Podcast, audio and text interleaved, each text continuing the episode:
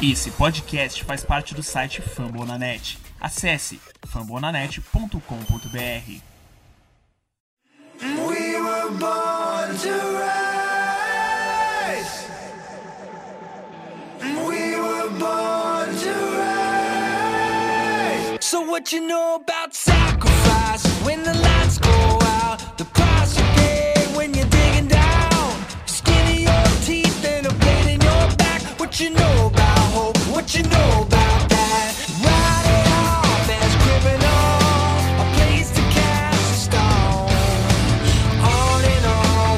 Here we go, here we go, Browns. Bem-vindos a mais um Down Podcast. Eu sou Marvin do Cleveland Sports BR e eu estou aqui com meu amigo Robert para a gente fazer mais uma edição do Down Podcast. Fala, Robert, como vai, meu amigo? Fala Marvin, beleza? Prazer estar novamente podendo aí participar da gravação do podcast do Dagpod BR. Vamos aí, né, para mais uma semana falando de Browns, semana essa que se passou aí muito especial para nós. E vamos aí comentar mais um pouco sobre o Browns nesse mais um podcast aí da Dagpod BR. Primeiramente, eu quero pedir desculpa aí para os nossos ouvintes, porque a gente não conseguiu fazer o podcast na semana passada, mas a gente vai completar, fazer um podcast bem especial e vamos falar da demissão do Jackson.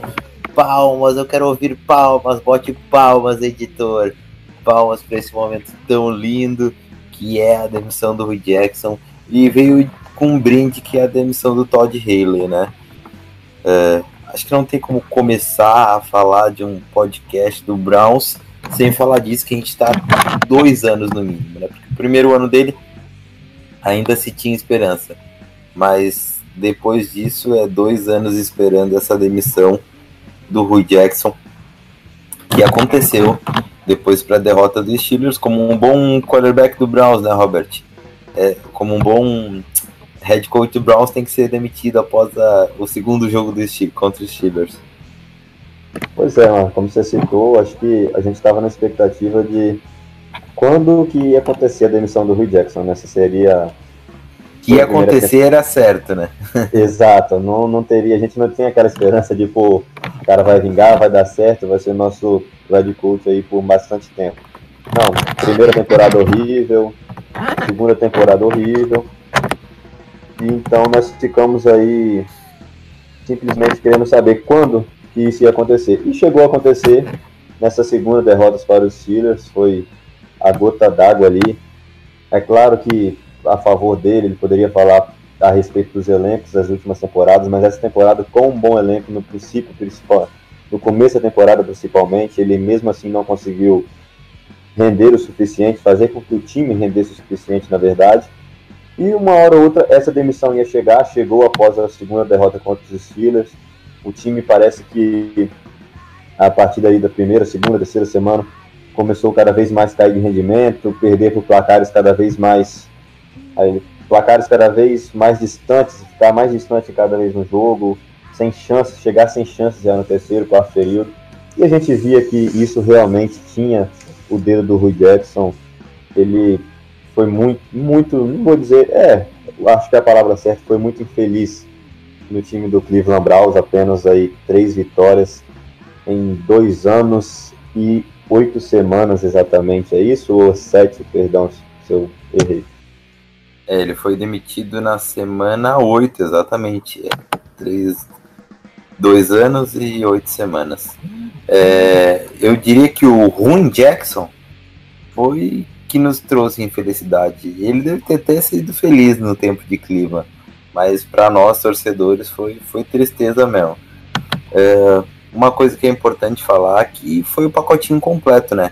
O, quem tava brigando dentro do Browns, o Jackson e Todd Hallen, naquela disputa de poder, de quem ia ser o, o head coach, e foi os dois pra rua. Acho que foi a melhor decisão a, tomada pelo, pelo Dorsey e pelo Jimmy Haslam, porque um queria que demitisse o Jackson, o outro queria que demitisse Todd Haley, demitiram os dois e a gente vai poder estar tá escolhendo um head coach que se ele quiser ser offensive coach juntos, que eu não concordo muito, mas se for uma mente ofensiva pode ser, porque Ou se, se o head coach quiser trazer um offensive coach, pode ser o Kitchens, que hoje é o offensive coach continuar.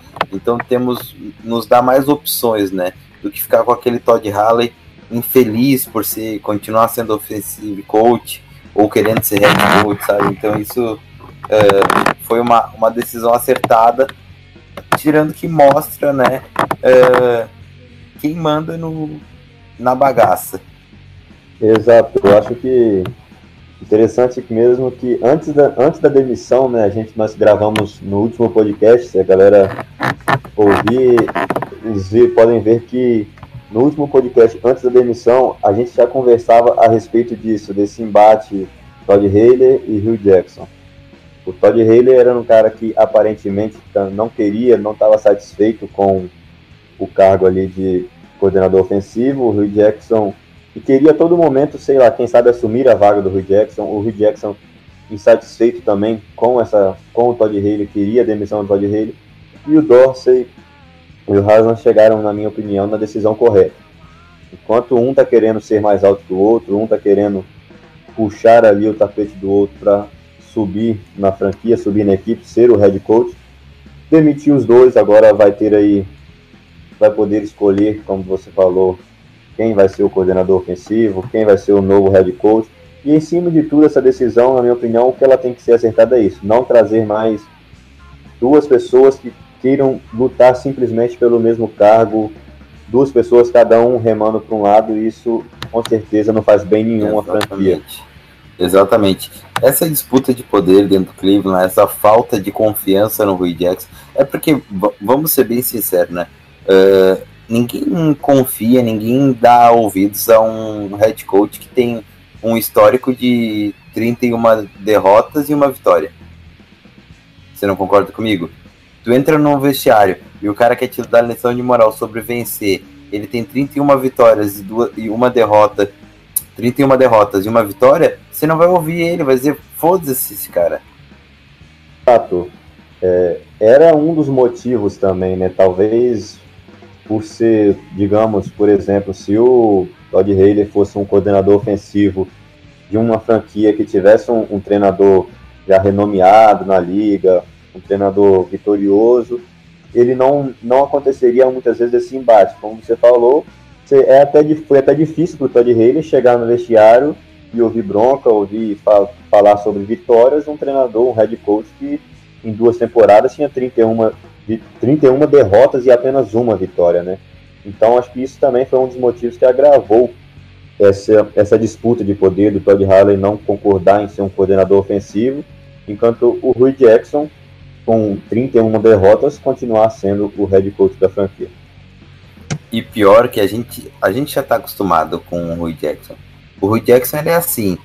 Tem um problema, ele joga alguém debaixo do ônibus. É, até é engraçado contar para os nossos ouvintes, alguns já devem estar sabendo, a gente botou nos perfis, comentando nos grupos, mas em Cleveland agora, e os treinadores internos do Sul, saiu uma notícia, um, aquela fofoca, é, que os treinadores de Cleveland, tirando o Rui Jackson, né, os, os outros treinadores, estavam chamando o, o Rui Jackson internamente entre eles de Hugh Jackson, porque nunca a culpa era minha, era sempre sua, é o Hugh Jackson. A, o Jackson nunca assumia a culpa, era sempre a culpa era de alguém, sempre era uh, a sua culpa. Então, é, isso é triste, cara. O cara, ele, além de, dele não ter sido competente, ele botava a culpa nos outros. E com isso tu, tu perde o elenco. E um cara que se baseava todo o trabalho dele em conquistar confiança e tal, é um discurso vazio. E a gente viu durante os anos inteiros, foi com Kaiser, foi com o Njoku, foi com o, o, o Hogan, foi com o RG3, Nunca a culpa era do Rui Jackson. Sempre a culpa era dos outros. E agora era com Halley. E o pior é que ele não fala nem internamente. Ele vai na imprensa e joga quem ele quiser para baixo do ônibus. E os outros que vão ter que conviver, vão ter que se defender. Aí ninguém tenta queimar ele e ele acaba sempre saindo como o não culpado. Exato. O, se você pegar. Acho que entra até no quesito ser um líder, né? E você assumir o, o, seu erro, você assumir o que, você, o que não deu certo. Porque não tem como um treinador que em duas temporadas, em 32 jogos, tem 31 derrotas, um treinador que nesse, nesse meio tempo, nesses 32 jogos, teve vários quarterbacks titulares, teve mais de um, com certeza, coordenador ofensivo, teve mais de um coordenador defensivo, chegar e simplesmente ficar jogando culpa para cada um que chega. E nunca a culpa vai ser, de, vai ser dele, que estava lá todo esse tempo. Então isso realmente embate aí no, no quesito liderança, porque eu acho que para você ser um líder, você ser um head coach que realmente vai impor respeito no seu coordenador ofensivo, como citamos, por exemplo, você tem que saber, assumir. O erro é meu, eu errei aqui, eu não consegui desenvolver tal quarterback, eu fiz a escolha errada ao deixar o, o Deshaun Kaiser como quarterback titular, e é isso que ele não fez. Simplesmente sempre a culpa era de alguém que estava, digamos assim, abaixo dele nessa pirâmide do Cleveland Browns, entre head coach, coordenadores ofensivos, treinadores especiais. E jogadores. Então, exato. Essa última que ele citou aí na entrevista dele após a demissão foi que ele citou o fato do Baker, né? Que o Baker era como pick 1, tudo teria que ser feito para o desenvolvimento dele, e quando isso não acontecia, automaticamente caiu sobre as costas dele, mas sempre colocando desculpas, colocando porém, como se o quarterback não fosse o Baker, fosse qualquer outro, fosse o Taylor, o time estaria voando, ele não precisaria se preocupar por ele ser um pick 1 e o time estaria dando certo, coisa que já não vinha acontecendo nas duas primeiras o semanas. O Jackson né? tem que agradecer o Baker Mayfield, porque se não fosse o Baker Mayfield, o nosso time era 5-0 até, a, até a semana 5. Pois é. Era 0-5. E não faz sentido a declaração. O que é isso, né? Que ele chega para a imprensa. Não, um conta é, algo que não faz 0, sentido. 0-4-1, perdão. Porque teve o empate com os Steelers. Exato. Ele chega para a imprensa e conta algo que não faz sentido. Que ele chega e fala: Poxa, eu fui demitido, é, e muitas vezes a maioria, a maior culpa dessa demissão foi que nós temos um quarterback que é pick 1 do draft, tudo tem que ser feito em torno dele para ele se desenvolver, da, da, da, da, da, e isso acabou influenciando na minha demissão. Só que, poxa, até as duas primeiras semanas, e na pré-temporada também, nos treinos, nos training camp, no jogo 3. No jogo 3 também, primeiro tempo, bem lembrado, o quarterback dele não era o pick 1, era o Tero Taylor, que era o cara que ele confiou que seria o seu quarterback titular, e o time também não rendia. O time também continuava naquele espírito de derrota, de 31 derrotas da temporada passada, aí conseguiu um empate com os Steelers e outra derrota na segunda rodada, ou seja, realmente não fez sentido algum essa desculpa que ele deu na imprensa, e isso eu acho que só vai o pior, né? Porque beleza, ele já foi demitido do Browns, mas só vai piorar na carreira dele, né? Que com certeza as franquias que um dia precisarem de um head coach que olhar para Rio Jackson vão ver isso no, no, seu histórico, no seu perfil, nunca que a culpa vai ser dele, sempre é de alguém que está abaixo dele na franquia. É, é o que ele diz, perdão, né? Não que claro, claro. verdade. É importante ressaltar que o teto do o piso do Baker é maior que o teto do, do Taylor o que o Baker mostrou nessa temporada é mais do que acho que a gente esperava do Taylor. E eu não acho que o Baker tá jogando o que ele pode. Eu esperava mais do Baker. A gente vê a distância do. Isso é tudo que aquela discussão que a gente já teve antes do draft, enfim, não é o momento aqui, mas tipo, o que o Baker tá jogando é, é bem maior, é bem mais alto do que qualquer um dos outros uh, QBs rookies é difícil um, um QB Hulk jogar o que o Baker tá jogando.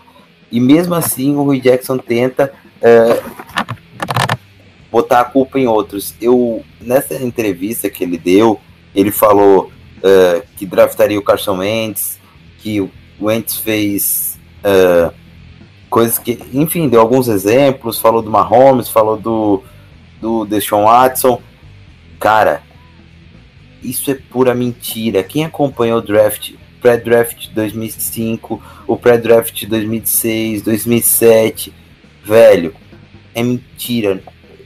Chega da vontade de ir lá em Cleveland e dar um tapa na cara do Rui Jackson. Porque o que, que ele fez, velho? Ele, eu me lembro como se fosse hoje. O Rui Jackson não gostava do Carson Wentz. Ele não gostava do Carson Wentz. Ele não gostava. Ele gostava do Jared Goff mais ou menos, mais ou menos, mas ele não gostava do Carson Wentz. Ele decidiu não draftar o Carson Wentz. Aí foi feito trade down. Essa é a verdade. O Jackson gostava do Deshaun Watson, mais ou menos também não tinha confiança no Deshaun Watson. O Jackson queria Mitchell Trubisky. O, o Browns não pegou o Mitchell Trubisky, pegou o Miles Garrett. Óbvio, graças a Deus. É, o Jackson gostava de Mitchell Trubisky. Metade da comissão técnica de Cleveland estava dividida em Mitchell Trubisky e Miles Garrett. Sash Brown foi lá, pegou Miles Garrett. O Jackson ficou o draft de cara feia. Eu lembro que saiu algumas coisas que o Jackson estava muito chateado, incomodado durante o draft. Em nenhum momento se falou de Patrick Mahomes no, no Browns. E o Deshaun Watson era um dos preferidos do Hugh Jackson. Então, assim, ó, acho que o Jackson tem que calar a boca dele quando ele for falar essas mentiras sobre o passado. Mas, falando um pouquinho sobre o futuro, Robert, você não percebe uma passagem de bastão agora, porque antes, apesar do Dorsey estar comandando, o Rui nunca se referia ao Dorsey como chefe sempre é o Jimmy Haslam. Hoje em dia, o Dorsey, tipo, não tem mais ninguém do lado do Dorsey. O Dorsey, pum, derrubou o Rui, todo mundo é abaixo dele e ninguém vai ao Jimmy Haslam antes de passar por Dorsey. Tinha coisa melhor para acontecer para nossa franquia do que isso? Exato, acho que a partir do momento que o Dorsey mostra que, poxa, ó, é o seguinte, Aí, ah, ok, o Rui estava com 31 derrotas, mas o Halley também queria dar uma de, de, queria dar uma de grande lá dentro, queria dar uma de esperto, demitir também, ou seja, o Dawson mostra essa liderança agora dentro da franquia, como você citou, né? O cara da franquia, a partir desse momento, é ele.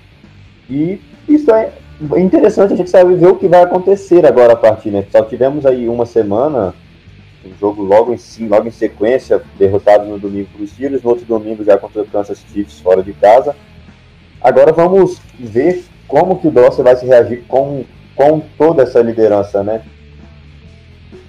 A gente sabe que às vezes a gente criticar uma troca ou outra, mas ele sabe o que está fazendo, né? É tanto que a gente, nós vimos isso no draft. Eu acho que foi você até que colocou lá no grupo que, poxa, das sete rodadas do Browns, eu acho que é a quinta ou a sexta ali que nós não, na sexta ou a sétima, que nós não, que talvez o Bros não tenha acertado nas picks, mas do resto, o Dossi acertou praticamente em tudo. E fazendo uma rápida análise aí sobre, a, sobre as picks, Baker Mayfield, a gente não tem o que falar do Baker Mayfield até agora, tendo em conta tudo que ele está passando dentro do Browns, o corpo de recebedores que tem, né? E o que ele está apresentando. Denzel Ward nem se fala. Uh, quem sabe seja um dos cornerbacks mais legais se vê, mais divertidos, que faz muito bem o seu papel, enfrenta os grandes de, de igual para igual e tem aí até chance de ser pro bowler, quem sabe seja o melhor Hulk até aqui. Essa semana até saiu uma lista, o Denzel Ward estava em segundo, Baker em terceiro. Nick Chubb é, é, é running back titular para uns quatro anos pelo que tá apresentando. Tá jogando muito, um absurdo que o Nick Chubb tá jogando. Então é me deixa muito feliz. Só aí são três futuros Pro Bowlers. Jenner Rivalry, para mim, tinha que botar ele de titular de algum jeito. Linebacker, defensive end, manda o Ogba para DT, eu não sei. Eu, o, o Avery, para mim, joga todos os snaps. Ele é um monstro, freak. Uh, o Damian Hatley tá desenvolvendo, mas é aquela coisa. Aí teve o cornerback que foi cortado. E Callaway. tem o Callaway que já melhorou, já mostrou uma evolução essa semana. Acho que foi, quem sabe, o melhor jogo dele como um Browns.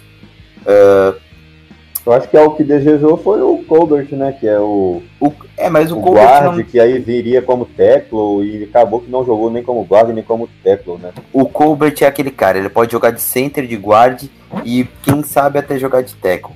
Mas uh, é um combo offensive lineman. Uh, é um cara que tem talento, todo mundo fala bem dele, tem que desenvolver, é difícil a transição. A gente vê o, o Quentin Nelson. É o melhor guard que vem pro draft em 10 anos, em, sei lá, 5 anos. O cara foi draftado na terceira posição e ainda não se adoptou tudo que a gente esperava dele. Entendeu? Sim. O Colbert é um, é um cara de segunda rodada. É, claro, uma pique alta de segunda rodada, mas mesmo assim, eu faria essa pique? Não faria. Mas é um cara que tem um futuro, tem um é promissor e pode nos ajudar mais para frente. A transição não é fácil. Acho a pick mais decepcionante desse draft para mim é Chad Thomas. A gente já tinha cantado essa bola, eu não quero nem comentar. Não parece o cara focado no futebol, mas só quem tá lá dentro pode ver, né? Exato. Acho que a questão do Colbert também, eu particularmente também não faria. Se eu não me salvo engano, na época da pick do Colbert ainda tinha o James Washington, né, o wide receiver que foi pro Steelers, que foi segunda rodada. Mas Curtler Sutton também tinha. também. E é, realmente o Chad Thomas foi o, mais decepcionante desse. Mas o importante é que, poxa, olha quantos nomes nós citamos que realmente tem muito talento, que tem tudo para dar certo no Browns, alguns que já estão dando, como o Baker Mayfield, o, o Denzel Ward, e que tem mais potencial ainda, ou seja, escolhas essas que muitas vezes passaram pela mão do Josh Do, do, do. E agora com mais poder ainda, digamos assim, dentro da franquia, para quem sabe escolher um novo head coach, um novo coordenador ofensivo, possa tomar decisões, continuar acertando nas suas decisões e, e tudo que ele acertar, é claro, né, vai acabar voltando para o bem da franquia, se não for essa temporada, na próxima, nas subsequentes. Exatamente. Eu acho que a primeira mensagem que o Dorsey mandou, ah, dizendo que ele estaria pegando totalmente o poder da franquia, foi trocar o Carlos Hyde. Acho que aquilo não foi uma simples troca, foi uma mensagem. Façam o que eu digo. Vocês não querem botar o Nick Chubb? Eu draftei o Nick Chubb. Vocês não querem dar snap pra ele?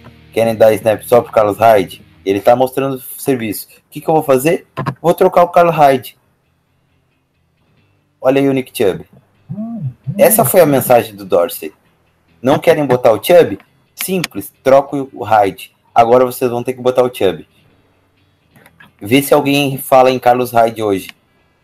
Cara, não deu um jogo, ninguém mais falou em Carlos Hyde. Ninguém. Exato, e eu acho que ele mostrou, como você falou, né, mostrou que, que entende realmente, poxa, draftei o Chubb e não foi à toa, ele é um grande jogador, ele vai ter que, vai ter que ter mais snaps, vai ter que jogar. Não vai ser do, do jeito que, que seria bom para todo mundo, dividindo os snaps com, com o Hyde, beleza, então tchau Hyde, vou te trocar e agora o Chubb vai jogar de um jeito ou de outro e vai dar resultado, que é isso que, eu, isso É que, que é o que interessa, na verdade, aquela né, e coisa. deu resultado. Joguem com o que eu dou. É simples. Joguem com o que eu dou. Façam o trabalho de vocês com, com as coisas que eu dou para vocês. E vou te falar uma coisa. A gente não aceita, eu, tu, todos os nossos torcedores do Brown, a gente quer que o. Pô, Browns, pega o Bryce Butler, pega o Pryor, pega o Des Bryant, ah, contrata o Navarro Bauman, dá uma arrumada no time VFA, sabe? Dá um. Traz uns nomes de peso que a gente bote, porque o corpo de receivers é fraco. Mas o Dorsey prometeu que ia disputar a FC Norte. Mas a verdade é que assim, o Browns perdeu. Até a semana 6, o Browns perdeu muito jogo que não podia perder. Essa é a verdade. O Browns perdeu muito, não que não podia perder, mas que teve chance de ganhar mais do que o adversário que acabou ganhando o jogo, que acabou empatando. Exato. eu acho o Dorsey viu- Oakland, Exatamente. O Dorsey viu que não que não dava para disputar a AFC. O que que ele fez? Ele, ele não ia fazer trocas. Ele não fez trocas, até trocas que eu faria, mas ele não fez trocas. Ele não foi atrás, ele não pegou nenhum figurão na FA. O que, que ele tá Ele acumulou picks, tanto é que ele trocou o Hyde, em vez de pegar coisas, ele trocou o Hyde, acumulou uma pick de quinta rodada. Então, assim, ó, o Dorsey está fazendo um planejamento. É triste a gente ter que esperar por isso, é triste. É desenvolvimento. Eu acho que o Baker desenvolveria melhor se tivesse um wide receiver melhor. Desenvolveria. Mas eu tô pe- pensando, se o Baker tá lançando bem, quase 60% de, de passes completos, com uma grade alta para um QB Hulk, com um, intercept, um rate interceptação eh, touchdown positivo, com esses cabeças de ovo recebendo, esses mão de alface, esses pão, como diria o Neto, velho, quando ele tiver uns caras que pegam até coco na ilha, vai voar. Então é isso. A Uma coisa que eu digo e repito, o wide receiver não é nem só pegar a bola, é separação, é achar a posição no campo. Os caras do Brown são ruins, cara. Ruim, ruim, fraco. O Damian Hatley não ganha uma no corpo. Se tu jogar a bola, um anão tá marcando ele, e jogar a bola pra cima, ele o anão no to man, ele não ganha do anão. Não sabe usar o corpo dele. É complicado o receiver não sabe usar o corpo. Só vai receber o wide open. Tá, tem boas mãos, recebe meio wide open. Mas, pô, só o wide open. Só o wide open na, na NFL não existe. Entende? É esse tipo de coisa. É complicado, cara. É, acho que o Dorsey tá fazendo um, um bom trabalho. A gente tem que confiar no serviço, no trabalho dele. Porque até agora só decisões acertadas. Exato, eu acho que realmente, como você falou, é duro, é triste pra gente, né? Torcedor da franquia, que já estamos aí, já estamos aí há poxa, quantas temporadas sem brigar pelo título da UFC, sem brigar e chegar a, um, a uns playoffs. Criamos expectativas né, no, no começo da temporada, no pré-season. Ah, dravam duas de primeiras rodadas, o Denzel Ward que já chega para jogar, é, Josh Gordon agora iniciando uma temporada, é, quem sabe o, o Dez Bryant. Criamos aquela expectativa de vamos ter um timaço para, quem sabe, voltar aos playoffs em 2018. Não, acabou que não deu certo, o Gordon também acabou sendo trocado, motivos que o Dorsey deve saber e deixar bem claro lá dentro o porquê disso. É falta de comprometimento, né? É, é o que todos já desconfiam, que já circula, circulou na época da, na época da troca. Acabou que o 10 não assinou, mas como você falou, não, ele não foi, viu que o título da FC Norte ficaria distante, que não teria como brigar, ele não foi fazer loucura na FA, assinar contratos gigantes para simplesmente ficar em É. segundo, terceiro lugar da, da, da FC. Ele não pediu pra trocar o AJ McCarron por uma segunda e terceira rodada. Sim, ou seja, ele está fazendo, digamos assim, está fazendo um trabalho bem consci... acho que consciente seria a palavra, né? Não está fazendo loucuras.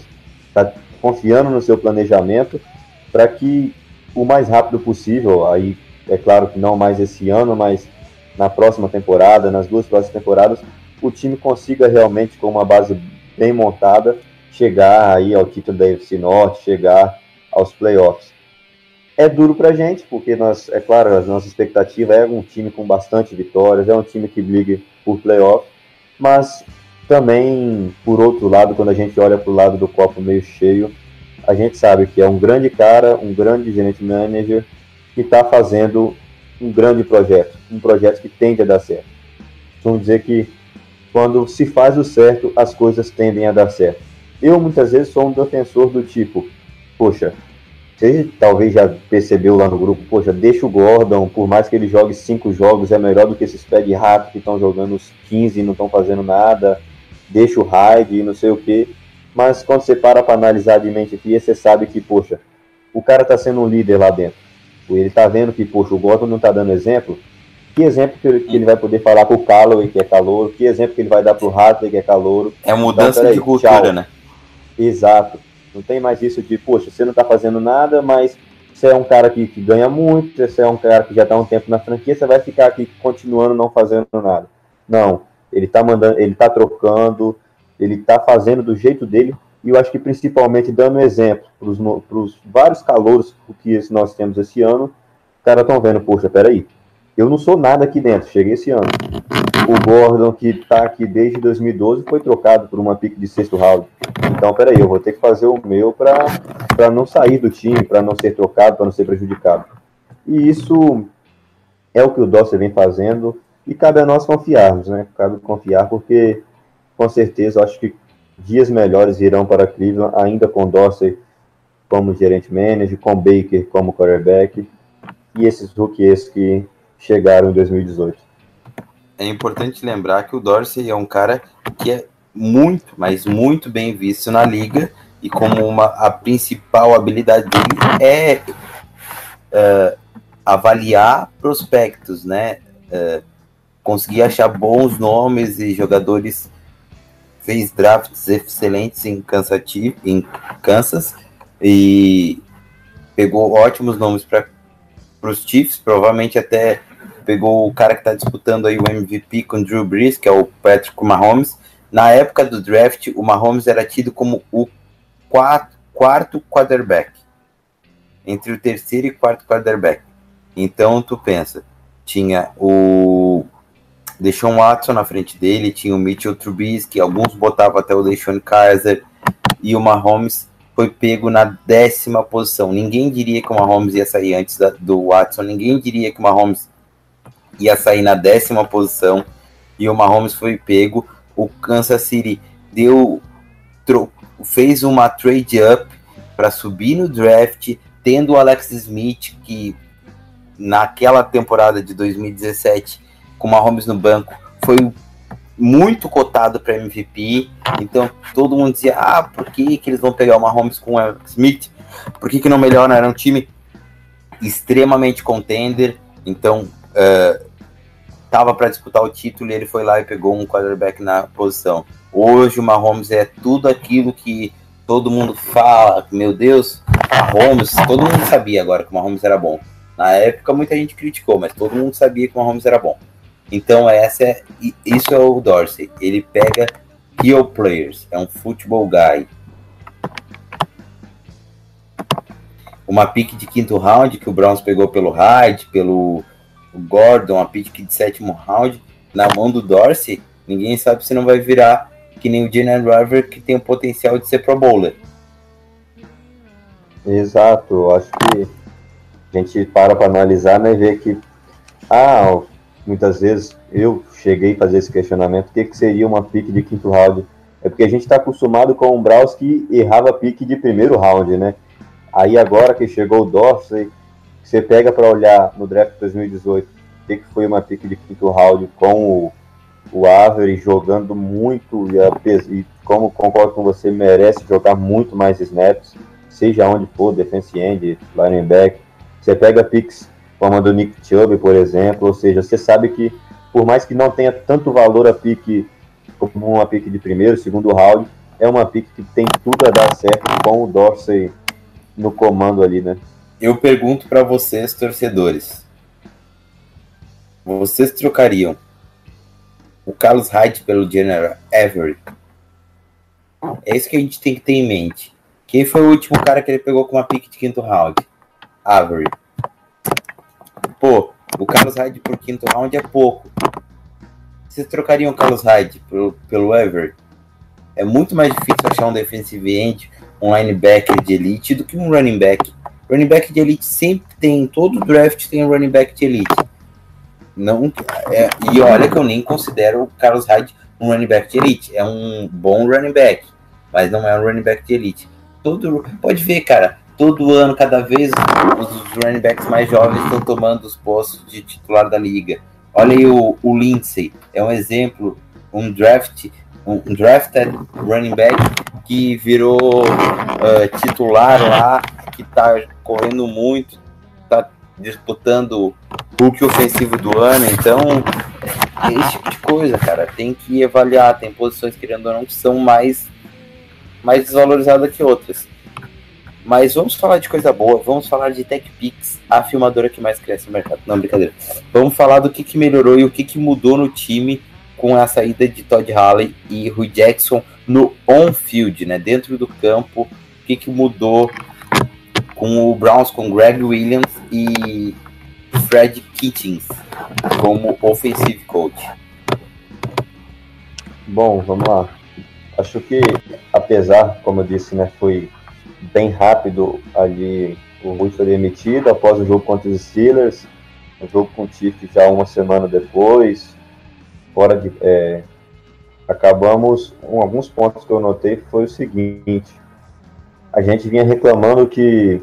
Reclamando não, na verdade não é reclamar, era, a gente vinha vendo, era notável que a defesa começava bem, mas como o ataque sempre entrava desligado, o ataque só começava a jogar lá no terceiro período por aí, final do segundo, terceiro período, a defesa acabava cansando e no final acabava cedendo.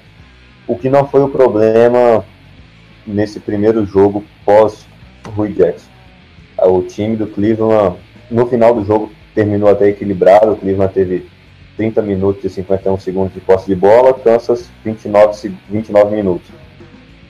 Mas chegou um determinado momento que o Cleveland tinha 17, 17 minutos, Kansas tinha 11, 12, ou seja, o ataque conseguiu se manter em campo, o ataque entrou ligado desde o começo do jogo, o que, digamos assim, né, que calhou que o jogo que o Greg Williams, agora como head coach nesse período interino, pegou foi contra o Kansas City, né, que é um dos melhores times da NFL em 2018.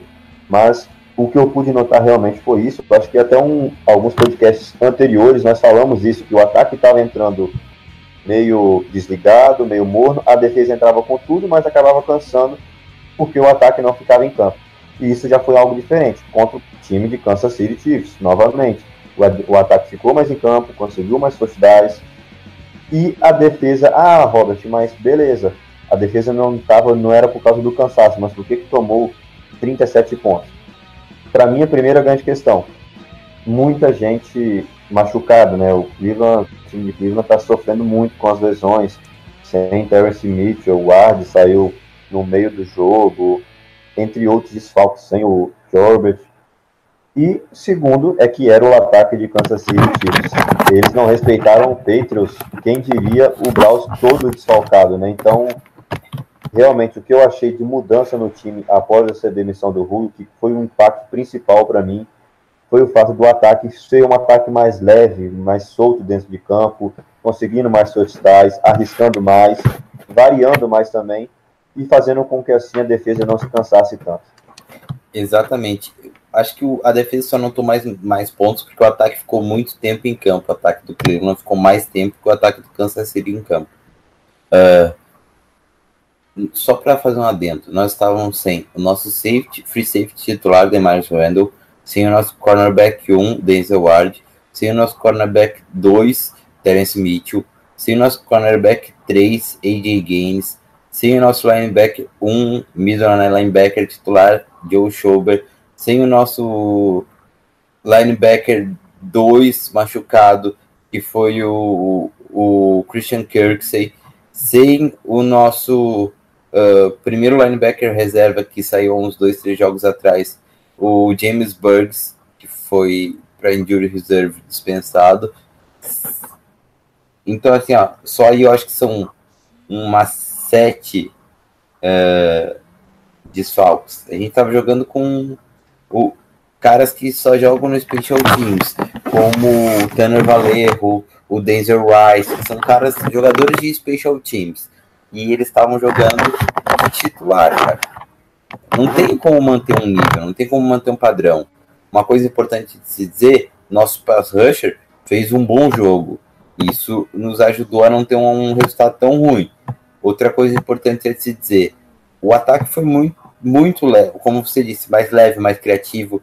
Acho que teve mais play action com bootleg, com uh, com movimentação fora do pocket nesse jogo do que em todos os outros jogos juntos. O Baker sempre ficava muito no pocket, nesse ele fez passes fazendo bootleg umas 4, 5 vezes.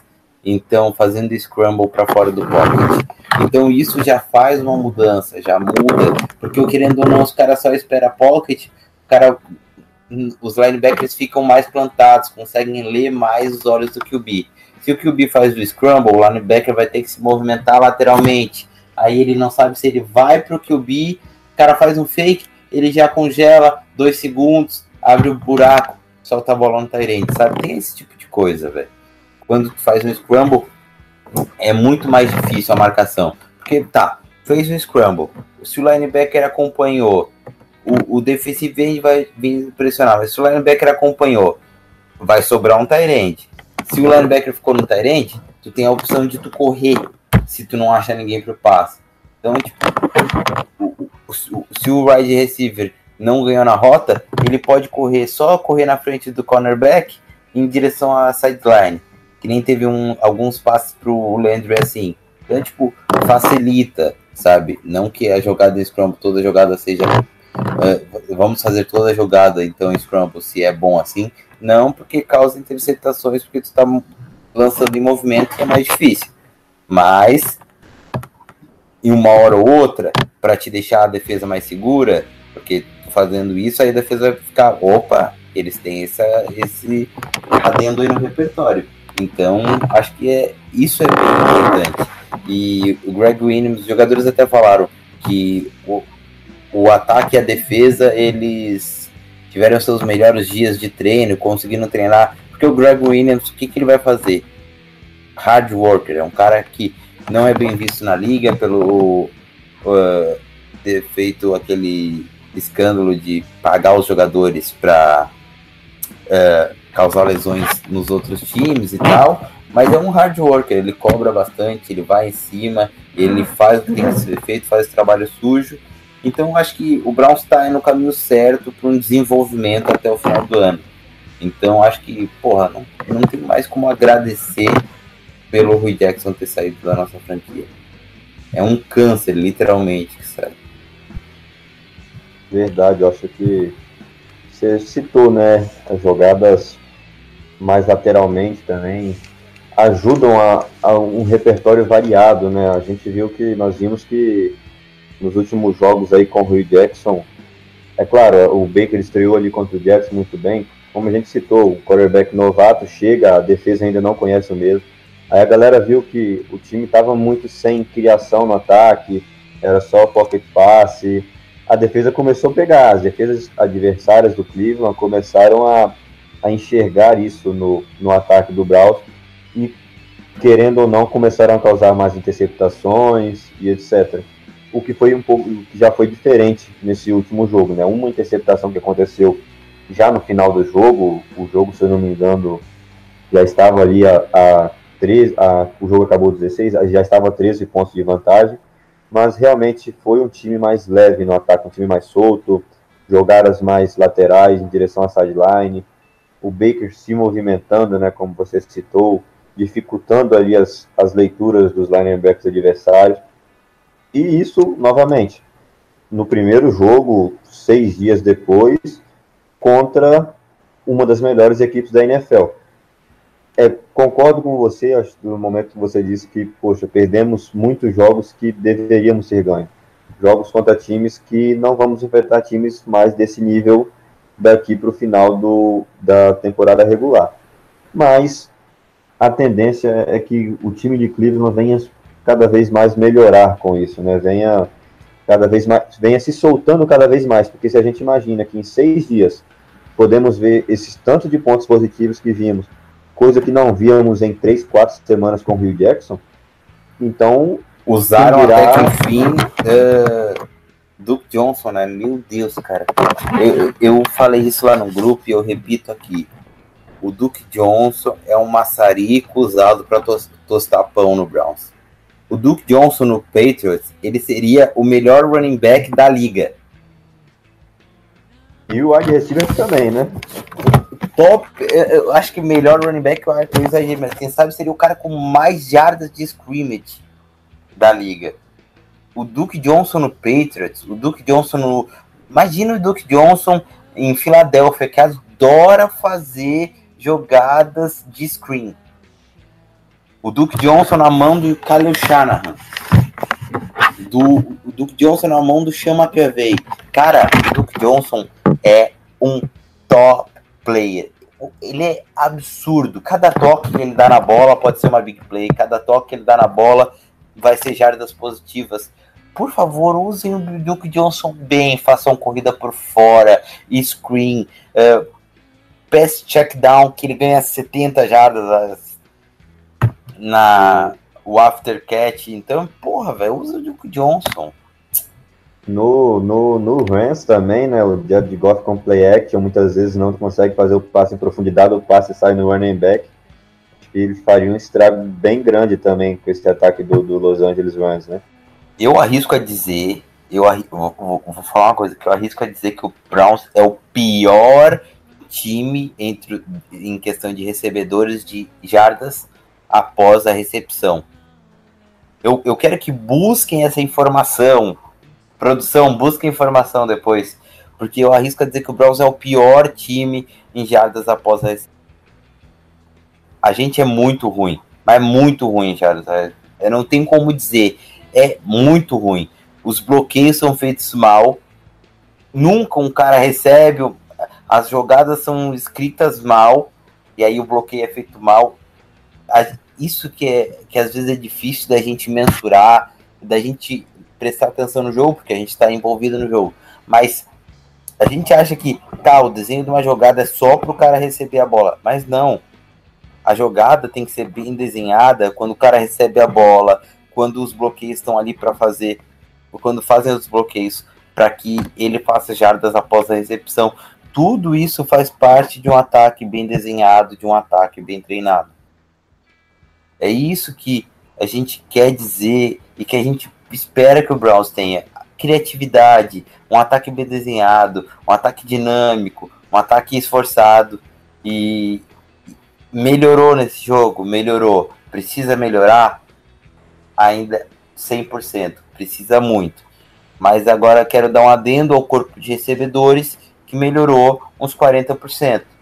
O, cada um pegou um- uma bolinha ali, o Callaway fez um, um bom jogo, um jogo mais seguro, teve drops, teve. O Perryman fez um jogo legal, fez duas recepções importantes, eh, com algumas boas jardas, acho que teve 18 jardas de média, se não me engano, pelo que eu tinha visto. Voltamos com o, o Rashad Higgins ainda com snaps diminuídos, mas fazendo recepções importantes. Jarvis Landry também. Apesar que eu gostaria de ver o Landry mais no slot, mais em slant, mais em yardas after catch, mas enfim. Uh, o Angel um pouco mais seguro. Então vai subindo, o nível tá subindo e aos poucos o Browns vai se estabilizando. Acho que esse time aí, lá pela semana 16, vai estar tá bom. 17, né? Nós vamos até 17. Lá na 17 mesmo, Exatamente. vai dar uma rendida. Eu acho que interessante também, né, que nós, o time teve nessa partida quatro recebedores para mais, pra pelo menos 50 jardas, e o Perryman com duas recepções, cada uma para 18 jardas. Ou seja, já está se desenvolvendo melhor, juntando ali com o Baker. E eu acho que o mais importante, interessante que eu vi nesse jogo foi o, a volta do Rashad Rings, né? Quem diria que na semana 9 da temporada da NFL nós, torcedores do Browns, estaríamos comemorando o retorno do Rashad Wiggins, né? Quem estava lá no começo pensando, poxa, o Wiggins vai ser mais um, um wide receiver 4, 5, quando jogar, querendo ou não, criou um laço muito grande com o Baker, infelizmente acabou se machucando, nós ficamos muito prejudicados nessas rodadas que ele ficou fora, mas ainda bem que ele está voltando, teve alguns, algumas jogadas ali, conseguiu algumas boas recepções. E tomara né, que ele volte, continue saudável aí para o restante da temporada. O Perryman se encaixando um pouco cada vez mais com o Baker. E como você disse, né, o nosso corpo de wide receiver está melhorando. Realmente está dropando ainda, sim, mas não está dropando tanto como nas semanas anteriores, onde acho que a taxa de drops era cerca de 10, 11%, disparada a maior da liga. Agora isso está diminuindo. O Callaway está recuperando um pouco ali a sua confiança, né? Que acho que ficou bem abalado ali, até porque depois daqueles drops numa partida horrível que o depois daquilo que o Rui tirou vários snaps com o Callaway, acho que acabou afetando ele também, está recuperando aí a confiança, conseguiu 51 jardas, conseguiu uma recepção de 38 jardas, um Joko também com mais de 50 jardas de recepção, e o Duke Johnson nós já falamos aqui, né, um baita de um jogador. E agora a gente quer que continue, que já se encaixe para o próximo jogo com o Atlanta, né, mas o Duke é o maior playmaker. O Duke, era, o Duke é o maior playmaker do, do time do Browns. Isso faz três temporadas que, eu, que a gente diz, né? O Duke é o maior playmaker do time do Browns. O Duke só precisa saber ser usado. Se o Duke for usado, é mais 100 yards de scrimmage todo jogo. O Duke consegue fazer 18 jogos com mais 100 jardas de scrimmage. Os 17 jogos, 16 jogos, né? Consegue fazer com mais 100 jardas de scrimmage. E se botar ele para jogar na bye week, ele faz o 17 com mais 100 jardas de scrimmage, cara. É Eu porque que... o, o Browns não sabe usar o Duke. O Duke poderia ser usado também, né? Porque assim, ah, na época quando era o Hyde, a gente falava, poxa, é porque o Hyde é um cara mais bruto, é um cara de ir pelo meio mesmo, quebrar já, quebrar tackles. O, o Chubb também é esse cara, né, que a gente viu ali, mandaram até lá no grupo. Chubb é o running back da liga que consegue mais jardas após o primeiro contato, ou seja, é esse cara mais forte de ir pelo meio da linha. E o que falta no Browns muitas vezes é um pouco da corrida lateral, corrida por fora, né? Que eu acho que é algo que o Duke poderia fazer muito bem se fosse melhor usado nesses jogos do Browns. E sempre que o Duke faz essas coisas por fora, ele faz bem. É, eu não entendo como é que. Eu... Vou dar um exemplo. O Duke faz uma corrida por fora, ganha 20 yards. O Duke faz uma corrida por fora, ganha 8 yards. E deu. Ninguém mais bota uma porra da corrida pro Duke. Dá 10 corridas pro cara, velho. Exato. Enquanto isso, pelo meio, muitas vezes fez uma, duas, três corridas pelo meio e continua insistindo. Agora, onde dá certo muitas vezes pelo por fora, fazem uma vez e pronto. Parece que não pode, é proibido fazer isso duas, três, quatro, cinco vezes no jogo, né? Se eu sou o técnico do Browns, eu o Duco jogava todo o snap do ataque. Todo o snap. Se não tá jogando de running back, joga de slot. Para mim é simples. Joga com dois running backs, joga de slot. Cara, o Duke é o maior playmaker do ataque do Browns. Tem que ser o cara que mais joga snaps no ataque, velho. O Duke só não pode jogar mais snaps do que os, o pessoal da linha ofensiva do que o Baker. Mas de resto, não tá cansado, vai jogar. Não tem como deixar um cara que nem o Duke de fora, velho. Exato, e quanto mais considerando o nosso corpo de wide receivers, né? Ou seja, não tá jogando ali para como running back, posiciona no slot, põe o Landry numa rota mais funda. Eu realmente é um dos melhores aí. Eu acho que, digamos, até jogadores na elenco, né? O Duque é aquele cara que, se você pega para analisar, por exemplo, a gente, nós falamos disso sobre outro jogador também, só não lembro qual, mas você pega, por exemplo, o ano de 2017, um desastre em Cleveland. Se você é o pegar o jogo a jogo. Foi o show Isso, aqui. exato.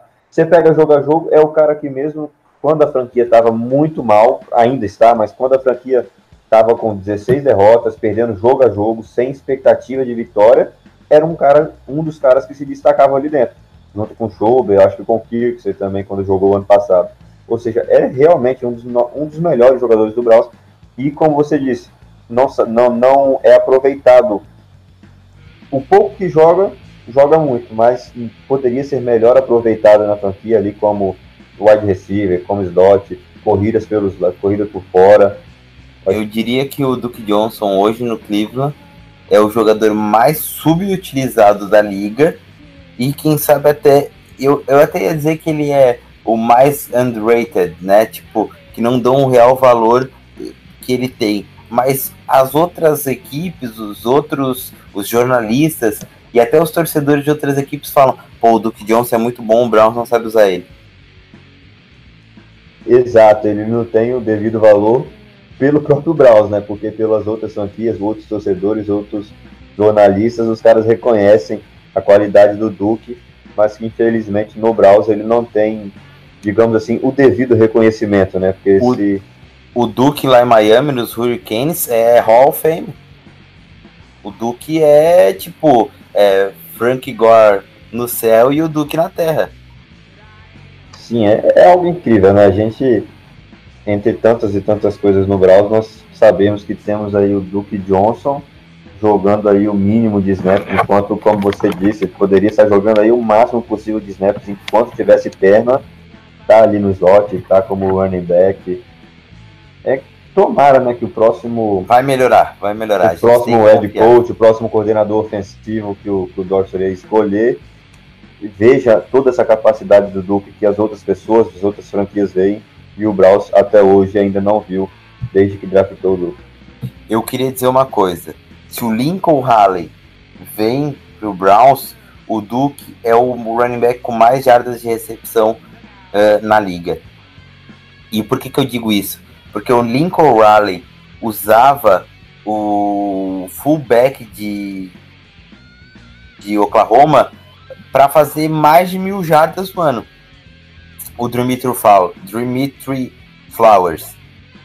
Era o check down, acho que o check down de mais segurança na, na, no college football, na FBS. Era o Dimitri Flowers, que é um fullback do, de Oklahoma. Se o, se o Lincoln Halley pega o Duke Johnson, velho, voa. O Duke Johnson voa. Ia bater recorde nos fantasies por aí. E você citou aí, no caso, se o Lincoln Riley tem, está na franquia. Além do Duke Johnson, o cara que iria voar ainda mais alto é o menino Baker, né? Criado aí com, com, com o Lincoln Riley, como foi coordenador de quarterbacks, coordenador ofensivo, head coach. Entrando aí já nesse assunto, né? não sei se é o assunto que realmente nós vamos falar, quais o Lincoln Riley, eu acho que seria um dos, dos melhores nomes possíveis que o Browns poderia nesse momento achar como, como novo head coach, né? Como você disse, se ele fez um fullback ganhar mil jardas, imagino que ele não faz com o Duke Johnson. O melhor nome possível. Acho que não tem outro nome tão bom quanto o Lincoln Halley eh, no Browns. Alguns, alguns nomes que eu vi, assim, a gente dando uma olhada nos, nos sites americanos, né, com possíveis nomes, além do, do Lincoln Hadley, alguns nomes que eu vi não tomei tanta confiança, como o coordenador ofensivo do Vikings, coordenador ofensivo do, do, do Chiefs e, e o assistente de head coach do Saints. São outros três nomes que eu vi bem forte ali, na verdade, o Dan Campbell, o Eric Bineman, O, o college tem. São 10 jogos, né, por ano, né? Certo? 12. 12? Eh, não, não consigo ver aqui exatamente quantos jogos o, o, o Dimitri Falas jogou, mas ele fez só, só recebendo, só recebendo. 26 recepções, 18 jardas de, de average, né? 18 jardas por recepção de média. Chegou a fazer uma, uma recepção de 50, só no último ano, 52 jardas, 5 touchdowns e 500 jardas, só de recepção. É, coisa de louco, realmente, né? Isso para um fullback. Um fullback. Pensa o que ele faria com o Duke. Realmente, acho que é com certeza, né? Como a gente já citou, é sem dúvida o melhor nome para a franquia, né? Vamos ver aí se vai realmente acontecer, que eu acho que é o que todo, acho que é o que vai agradar ao maior número de torcedores da franquia é realmente acertar com o Lincoln Riley, né? Mas não se sabe, né? A gente Existem está lá em outros, nomes, existem outros nomes bons no mercado. é, Nenhum tão exato. bom como o Lincoln Halley. Mas ninguém sabe, digamos, o, o pensamento do Dawson, né? Se ele vai querer um, um cara que já trabalhou na NFL, um cara mais experiente, um cara mais jovem, um cara do college ou não. Vamos ver, né? Acho que acima de tudo é bom a gente confiar que qualquer que seja a decisão tomada pelo Dorsey vai estar fazendo o melhor possível aí para, como nós citamos no começo do, da gravação, o melhor possível nesse projeto aí para o futuro da franquia. Futuro e futuro esse que esperamos nós um futuro breve, né? Porque o Baker já está jogando muito bem, o Denzel Ward então muito bem também. Ou seja, um futuro bem breve aí. Com mais um draft desse que o, o John Dorsey fez, olha, a gente pode sonhar com playoffs na, na temporada que vem. E, e eu não, falo sei, brincando. né? A gente fala que Se a- vou te falar assim, ó, se a sorte tivesse um pouquinho mais do nosso lado, se o Rui Jackson não tivesse começado desde o começo do ano, eu poderia dizer que a gente poderia sonhar com o playoff dessa temporada. É, eu acho. É, você citou um, um ponto certo. A sorte um pouquinho mais do nosso lado, né? Porque mesmo muitas lesões com o Cleveland sofreu, ali, o, por exemplo, todos nós esperávamos que esse ano o Gordon fosse jogar, fosse ali fazer os 16 jogos com a franquia, o Harris Landry ia, esperávamos que renderia um pouco mais. E quando o Higgins se destacou, acabou se machucando, ou seja, a sorte também não, não, não esteve um pouco, não esteve tanto do lado, da, do lado de Cleveland, né? Mas eu acho que concordo com você, mais um draft aí bem feito, como o draft de 2018. Nós chegamos com, com realmente grandes chances de, de, de chegar ao playoffs, com sendo um dos favoritos, quem sabe, por que não, né? A, a, a chegar realmente brigar ali pela FC Norte coisa que esse ano ainda, pelo mesmo com todo aquele discurso do Dorsey, já ficou claro que não vai acontecer. E veremos o que vai ser desse draft, desse próximo draft, né? Claro, a gente não vai entrar no assunto, acho que muito antecipado, mas estamos ali, acho que agora, se nesse, nesse momento, acho que top, acho que sexto ou sétimo, né? Seria sexto ou sétima pique. Temos grandes atletas para o ano que vem. Isso nas primeiras, no primeiro round, mas como nós já citamos aqui no decorrer da gravação, né, temos o, o John Do, o Dorsey, que é um cara, um grande, um grande gerente manager para achar grandes prospectos, né? Então uma pique de quarto, quinto, sexto round pode muitas vezes transformar, trazer um, um Pro Bowl no final das contas. Exatamente. E agora para finalizar, chegamos à parte do que você acha para o jogo do Atlanta Falcons, Browns e Atlanta Falcons nesse domingo. Então, Avin, eu falar sendo bem realista, como eu citei lá no. Acho que vai estar no grupo hoje, né? A gente é óbvio que as expectativas como torcedor são as melhores possíveis, são realmente uma vitória, são que realmente quem não, quem não esteja tão, não teve tão bem até agora na temporada desencante, jogue o que sabe, que a defesa jogue bem os 60 minutos e a gente consiga uma vitória. Mas sendo agora pelo lado mais realista, é um jogo onde o Braus é franco atirador, realmente, o, o Atlanta é favorito. O Atlanta hoje tem quatro vitórias e quatro derrotas, o Browns tem duas vitórias, seis derrotas e um empate. Eu acho que tá bem parelho, assim, ó. Não nos números, mas se tu for ver o que o Browns poderia fazer, se tivesse com o time completo, acho que poderia ser um, um jogo bem, bem interessante, assim, se o Browns estivesse disputando um playoffs, no caso. Então, isso que, que acaba calhando, né? Porque o Browns com o time completo realmente é um time que Porque, vai assim, dar trabalho. A gente foi, falando a verdade, a gente foi roubado pelo Raiders, né? A gente Sim. ganhou o jogo e nos roubaram. A gente ganhou o jogo, o Browns ganhou. Matou o jogo, era só ajoelhar duas vezes, três vezes acabava e nos roubaram.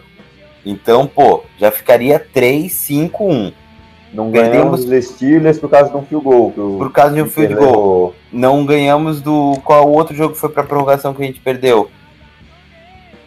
Foi Tampa? Acredito que seja Tampa. Perdemos também. Uh, com aquele field goal de 60 e. 62. 59. Não, foi 62. 62. O mais alto da temporada. Dos, foi o Seattle. Eles conseguiram converter um de 63 e ganhar o jogo. O nosso foi 60, se eu não me engano. Enfim. Foi na linha de 48, é, de 44 40, ou 42 jardas. Foi, foi absurdo. Mas foi uma coisa é... absurda que o, o kicker que acertou isso foi um kicker que errou de 30 e poucos no meio do jogo, né? Ou seja, ninguém esperava. Tava muito mal, né? Exato. Então, ele errou até extra point. Mas como eu disse, eu acho Cinco, que. 59 jardas, aquele que o. Exato. É, Patrick Murray. É, ninguém acreditava. A gente já tava pensando, poxa, vamos pegar a posse de novo e vamos lá e vamos ganhar o jogo. E o cara acabou que acertou o chute. exatamente, a gente tava pensando muito isso. É, foi aquele jogo que o Mayfield ficou com aquela cara de. Nah, não pode ser. Impossível. Ele, né? ele não acertou esse jogo. Porque tava todo mundo dizendo pô, agora o Browns vai ganhar, é agora a nossa chance. E o cara vai lá e mete um, um field goal de 59 jardas, pô. É, aquelas coisas só acontecem com o, o Brauzito, né, velho? Mas é, é a vida. Eu acho que dá. Eu, eu, eu, eu. Como eu posso dizer? Eu tenho fé que a gente consiga a, ser competitivo contra o Atlanta Falcons, fazer um jogo com chances de ganhar. Então, né, eu acho que um, uma coisa que realmente eu acho que me deixa aí uma grande pulga atrás da orelha é a, é a relação dos nossos cornerbacks para esse jogo, né? Eu acho que o, o Terence Mitchell, se eu não me engano, não vai para esse jogo, né? Ou o EJ Gaines, vamos ter bastante desfalques, vamos enfrentar o Atlanta que tem três baitas o Denzel Ward, né? O Denzel Ward não é, com, não, é confia, não é confirmado. O Terence Mitchell tá fora, o AJ Gaines já tá fora da temporada. A gente também perdeu o Kirsten Kirksey pro fora da temporada. O Joe Chober volta, então teremos Joe Chober como linebacker, que ajuda muito, mas não sabemos se é um tempo restrito, né? Então, e como você disse, os números realmente são equilibrados. O Atlanta não vem num grande ano, longe disso. Quatro derrotas e quatro vitórias até agora na temporada. Mas se você pega aqueles números, aquelas estatísticas mais um pouquinho mais a fundo, por exemplo, jardas passadas por jogo, jardas aéreas. O Atlanta é o, segundo, é o segundo na liga por jardas aéreas por game, ou seja, é algo que o Browns realmente tem que se preocupar um pouquinho, tem que entrar ligado em relação a isso. Como você disse, a volta do Schobert aí como linebacker ajude muito a defesa. E um, aí temos que explorar também os pontos fracos, né? Porque, por exemplo, o Atlanta é o 28 time apenas com jardas terrestres por jogo, ou seja, é algo que o Braus pode explorar um pouquinho. Enquanto isso, o Braus é o nono na liga em média de jardas terrestres por jogo. A defesa de Atlanta também cede bastante jardas. Então, assim, temos tudo para fazer um jogo competitivo. Infelizmente, como eu disse, o que me, o que me leva aqui que o, o Braus é um franco atirador é o fato dos nossos desfalques, como você citou aí, vários atletas que o Braus perde para o final da temporada inteira. Infelizmente, isso é muito triste, né, para a franquia. O Kirksey mesmo é uma perda e tanto, sem o Terence Mitchell, que estava vindo, que vinha jogando muito bem. Mas vamos lá, a gente, nós conseguimos fazer 21 pontos nos, nos, no Kansas City e nós vimos que poderíamos fazer mais, cabia mais do que 21 pontos naquele jogo contra a Kansas no domingo. Tivemos ali um punch bloqueado que acabou. É, teve algumas coisas. Uma interceptação que uh, o Mayfield tomou foi um pouco culpa dele, mas se fosse um, run, um wide receiver melhor, teria pego aquela bola, uh, alguns drops. Então, acho que teríamos mais chances de ganhar. É, Robert. como você citou, né? A gente, se todo mundo jogar o que sabe, os que tiverem lá conseguirem fazer, jogarem o que sabe, nós temos tudo para fazer um jogo competitivo e quem sabe conseguir a vitória em cima de Atlanta. Agora, tem que fazer o que tem que jogar.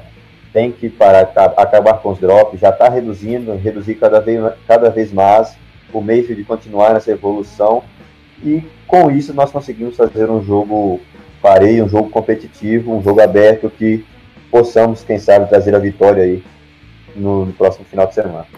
Robert, eu gostaria de te pedir um placar. O que, que você acha que vai acontecer no jogo contra o Atlanta? Vamos lá. O placar que eu joguei no grupo foi 31 a 28 para a equipe do Browns. É, é claro, eu acho que vai ser um jogo com bastante pontuação, assim como foi o jogo passado.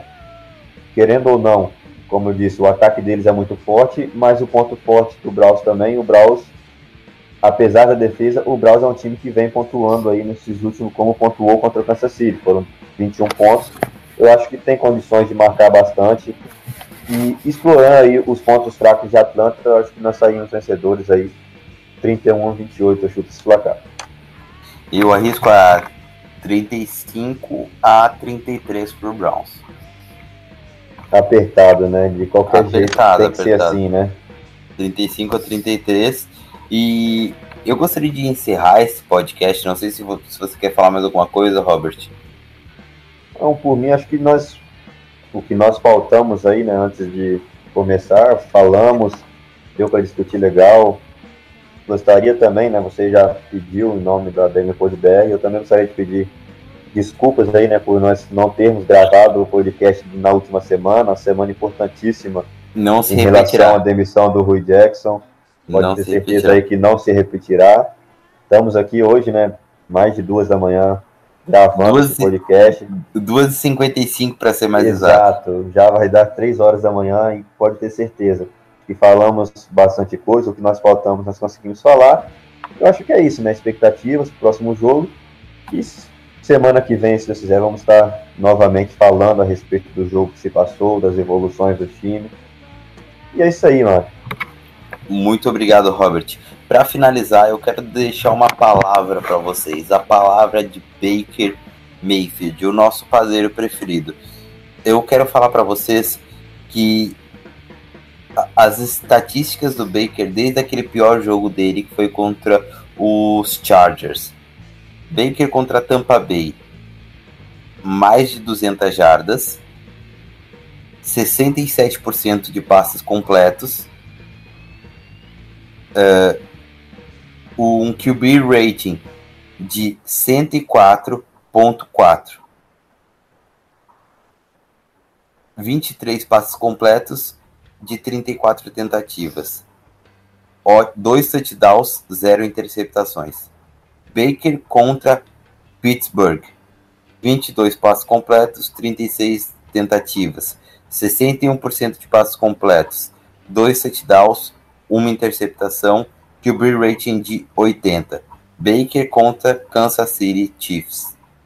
Uh, 29 passos completos, 42 tentativas, 297 jardas, 70% de passes completos, 7 jardas por passe, 2 touchdowns e uma interceptação. Então, para a gente analisar hoje os números de Baker Mayfield completo, contando a temporada inteira, até mesmo aqueles jogos mais difíceis ali que ele teve contra os Chiefs, jogos que ele teve. eh, o único jogo, na realidade, na temporada que ele teve mais interceptações do que touchdowns. Né? Sabemos que o Baker tomou algumas interceptações que não foram culpa dele, mas enfim. Baker Mayfield, hoje, em 3, 7 jogos como titular, né? 6 jogos e meio como titular. 159 passes completos, 265 passes tentados, 1.800 jardas. O Baker, pela primeira vez, ele termina a semana com mais de 60% de passes completos. Então ele já está acima de 60%, que é um número bom. Não é um número ótimo, mas acima de 60% é um número bom. E, e ele teve esse problema com esses passes completos, então já melhorou bastante. Está com 60% de passes completos. 6.7 jardas por passe, é um número que ainda precisa melhorar, mas é bom. 10 touchdowns e 7 interceptação. 7 interceptações, com um, um rating de 3 touchdowns positivos e um rating total de 81 jardas, 81 de rating. Um total de jardas de corrida de uh, 91 jardas de corrida em 15 tentativas.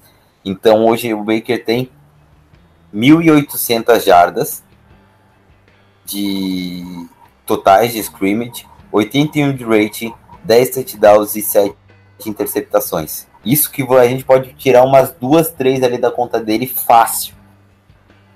Então, 60% de passos completos, que era uma coisa que o pessoal tava pegando muito em cima dele. Cara, com esse nível de wide receiver, com esse nível de ataque que ele tava jogando, com tudo isso uh, influenciando, cara, é, a gente tem que dar graças a Deus que a gente achou o nosso franchise quarterback.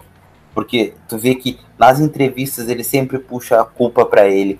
Nas entrevistas ele sempre diz que o time que ele vai jogar, que ele é um cara de time, que ele vai jogar pelo time, que pode botar responsabilidade em cima dele, que ele não foge. Eu sou a pique 1, eu vou fazer, eu vou acontecer e ele tá demonstrando em campo. Então, agradeçam por Baker Mayfield. E é isso que eu digo. Um abraço, muito obrigado, Robert. Mais alguma algum adendo? Valeu, Marco. Acho que é isso. Acho que esses números que, que você citou, como você disse, são bons números para o Rookie.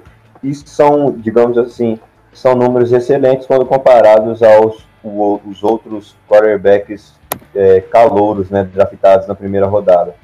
Pelo que eu andei vendo, o Baker tem cerca de 180 jardas apenas a menos que o Darnold, mas cerca e tem dois jogos e meio a menos que o Darnold, ou seja, esse número seria ultrapassado facilmente.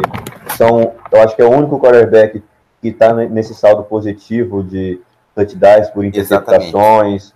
Então, são números bons comparados a qualquer quarterback da liga. O, são bons. O segundo melhor quarterback em rating uh, é o Josh Rosen, que está 20 pontos atrás do Baker, mais ou menos 20 pontos atrás do Baker. O Josh Allen está mais de 30, então é então, o Josh isso. Allen e o, e o Sandarno. Como você disse, são números bons para toda a liga, claro, não excelentes, mas se tornam excelentes quando comparados a muitos, muitos quarterbacks que muitas vezes a imprensa dizia que deveriam ser draftados no lugar do Baker, que eram melhores do que o Baker, que hoje estão em um time que, sem dúvida alguma, tem recebedores melhores do que o Baker, estão aba bem abaixo do Baker Mayfield. Então, acho que não temos o que achamos do nosso franchise de quarterback. É claro, cobranças e críticas vão acontecer até pelo potencial. Quando se tem um potencial como o do Baker, a gente espera que ele evolua a cada, a cada rodada e é o que vem acontecendo. Você citou aí, depois daquele jogo contra os Chargers, o Baker vem jogando rigorosamente muito bem, passando das 200 jardas, com mais touchdowns do que interceptação. E é isso, né, cara? A gente vamos esperar aí para que ele continue. Esperar não. Já continuar aí que, que ele vai continuar com certeza evoluindo cada vez mais. E longe da gente dizer que o Darnold, que o Rosen ou que o Allen são busts, né? Longe disso. Não, longe a gente, tá a gente... do nosso nosso quarterback. Exato. Quem ouve o podcast acompanha lá no grupo até vê que a gente muitas vezes elogia até quando fazem bons jogos, por exemplo, o jogo que o Josh Rosen conseguiu vencer lá no quarto período, virar o jogo. Ganhou de, quando do Dar... Vikings. Isso, ganhou o Vikings. Quando o Darnold foi bem também, falamos, o Darnold estava se destacando, conseguiu levar Jets algumas vitórias. Mas, realmente, a gente só está dizendo o fato de que o Browns acertou em draftar o Baker Mayfield na pick 1 e não um dos outros quarterbacks que também são bons quarterbacks, grandes quarterbacks, têm tudo para se tornarem grandes QBs da liga futuramente. Mas eu acho que é isso. Vamos aí agora para descansar um pouquinho, porque Domingão promete aí um pouco mais de. Eu queria botar um adendo teste. aqui dos números do, do, do Sam Darnold ali. O Darnold hoje tem um touchdown a mais que o, o Mayfield e tem o dobro de interceptações. O Darnold tem 20 pontos de rating a menos do que o Mayfield. E tem em três jogos a mais, como citou, dois jogos e meio a mais. Tem pouco mais de 100 jardas a mais que o Mayfield. Tem 55% de passos completos, né, abaixo dos 60 ali, que é o que é o que começa a ficar bom. E acho que um número interessante de se olhar é todos os jogos que o Darnold teve um rating acima de, de 98, né? Que foi o jogo que ele teve melhor rating ganhando. Todos os jogos que ele teve um rating acima de 95, ele ganhou. Que foi contra De Detroit, uh, o Jets ganhou. Então é aquela coisa, não é um time ruim. O time do Jets, acho que até é um time mais organizado do que o Browns, um, um time mais consistente do que o Browns, com melhores recebedores por muito os Quincy Anua, Robbie Anderson, então tem caras que podem fazer a diferença. O Jermaine Curse, que é um baita recebedor, isso são nomes que a gente não tem e são caras que pegam a bola é, deep treat, então são é interessante. E esses números que você citou, se você pegar para um, sei lá, para um analista, para um comentarista da NFL, eles vão falar, poxa, são números ok para um, um quarterback que está vindo agora do draft, um quarterback rookie. Exatamente. Se esses números já são números ok, são números muitas vezes esperados por um quarterback rookie, imagina do Baker, que são, assim, digamos assim, bem melhores do que esses números, né? Por isso, tanto que a gente fala a respeito do nosso menino aí. Exatamente. Prodígio. Em todas as listas que eu vi nesse último mês, o Baker estava entre os 20 melhores quarterbacks da liga todas. Todas. Eu dei uma conferida também na do Pro Football Focus, ele também acho que estava em 16 à frente de alguns quarterbacks. É, Engraçado que Josh Allen na liga, e o né? Standard são os dois piores, né? Nessa, nessa lista. Dos 32, né? Exatamente. Não que eu ache, longe disso, só um adendo. Pra mim, ainda acho que eles têm que se desenvolver e vão melhorar no futuro. Muito obrigado. Um abraço a todos, um abraço, Robert. Tchau, tchau. E vamos lá. Here we go, Browns.